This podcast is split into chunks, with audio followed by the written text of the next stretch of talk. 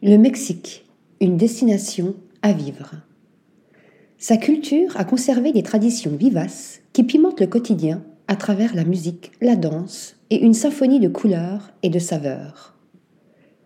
Les pyramides précolombiennes et les eaux turquoises de Playa del Carmen composent la carte postale emblématique du Mexique, qui mérite également qu'on s'y attarde pour son atmosphère.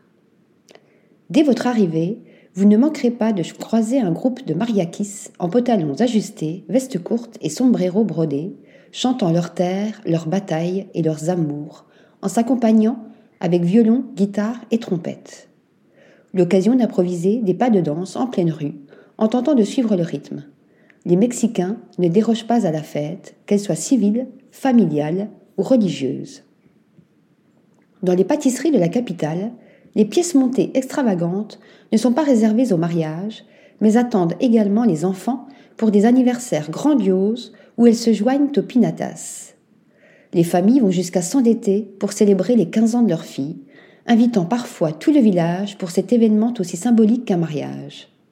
Attendez-vous également à croiser des danseurs aux costumes éclatants, perpétuant des traditions ancestrales dont la diversité reflète l'étendue du pays. Dans l'État de Oaxaca, présentant la plus grande diversité ethnique et linguistique, la danza de la pluma, danse de la plume, évoque ainsi la rencontre des colons espagnols et des aztèques, qui s'est soldée par l'évangélisation des populations indigènes.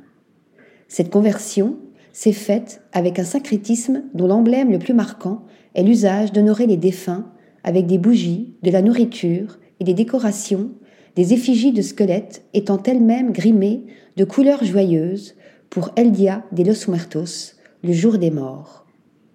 L'artisanat se fait l'écho de la richesse de ses coutumes bien vivantes. Le mélange des influences se retrouve également dans la cuisine.